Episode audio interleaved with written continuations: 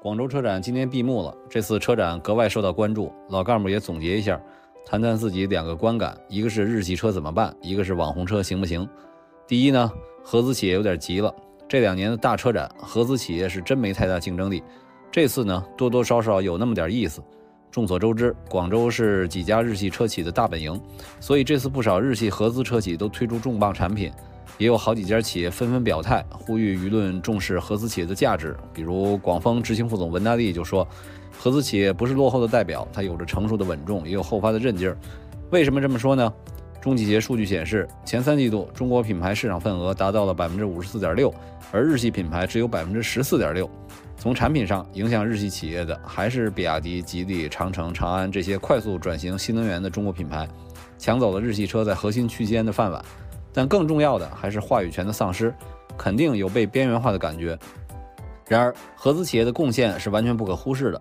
且不说这二十年对消费者的教育、对技术人才、供应链等方面的培养，现在都说车企的可持续发展需要体系能力。对于绝大部分国有大集团来说，没有合资企业的利润滋养，哪有钱搞新能源呢？没技术就得拿情怀说事儿。比如广汽丰田凯美瑞，十七年从第六代更新到第九代。一汽丰田重新请回了普拉多，东风日产拿来了 Pathfinder，起名叫探路。从东风日产的发展现状来看，确实需要探一探路在何方了。说情怀是没错的，毕竟品牌积淀摆在这儿，性能也是不断提升的。但是这些日系企业也并没有忽视新能源。广汽丰田推出了专属的新能源品牌博智，也就是对 BZ4X 进行了更名。广汽本田和东风本田分别推出了自己旗下的纯电平台产品，偏跨界的 ENP2 极派2和 ENS2。但真要形成战斗力，还得再等几年。明年日系企业肯定更难受，必须做好心理建设，特别是给投资人减轻压力，还得给外方高层不断洗脑，自己也得放下身段，多研究研究低线市场。第二，怎么看这些网红车型？这次车展最受关注的产品还是来自创新企业的车型，比如说理想的 Mega、问界 M9、小鹏 X9、阿维塔幺二、智界 S7 等，风头甚至超过了比亚迪。这些产品中有一些共性，一个呢就是很多产品都和华为有关。含花量，老百姓是在乎的。这次华为把智选改名为鸿蒙智行，单独参展，显然是人气最旺的展台之一。一个是创始人能讲能吹的，就和关注度成正比；还有一个呢，就是这些车都偏大，这方面我是有一些看法的。此前环球汽车主办的乌镇夜话中，长城董事长魏建军提到，做大车成本高、排碳高、使用少，不是普惠型，这是一种导向错误，也会走入到卷子漩涡。我也比较同意这种说法。现在各个新能源企业确实是以做大车、做高端车、做高性能车为乐为荣。从好处讲，品牌形象好，彰显了实力。但是我们还是要回到初心，做新能源车本质的目的还是环保。现在的新能源车电的来源还说不太清。你在做耗电量高的车，舒服是舒服了，但是大家都买大车，需要消耗多少电？需要占多大停车位？我们的路况支不支持？我们消费者的经济实力支不支持？一家企业这么干可能有自己的道理，但是如果大家都跟这个风，这个导向就有问题，我觉得金字塔尖上的车可以有，但不能都这么搞。这可能跟很多新企业的资本导向确实有很大关系。没有新概念怎么生存呢？所以，首先消费者不要被带到沟里。那些互联网宣传家们喜欢带节奏，但是呢，其他企业也好，消费者也好，也得有自己的节奏。车企说长期主义，那是因为你短期跟不上趟了，但消费者才真的要有长期主义。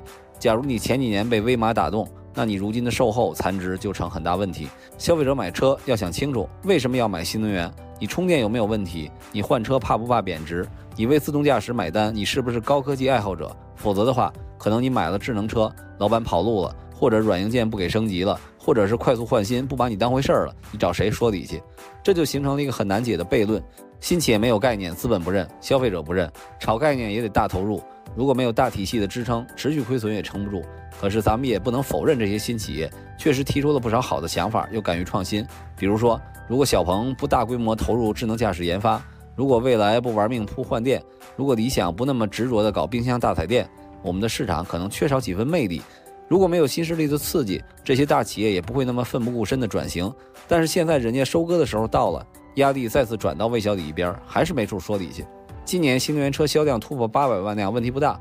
但是我觉得也别太醉心于这个数据，我们的实力已经得到了证明，该冷静一些。一方面，针对不同区域、不同需求，动力形态的多元化已经成为共识，特别是燃油车依旧有很有价值。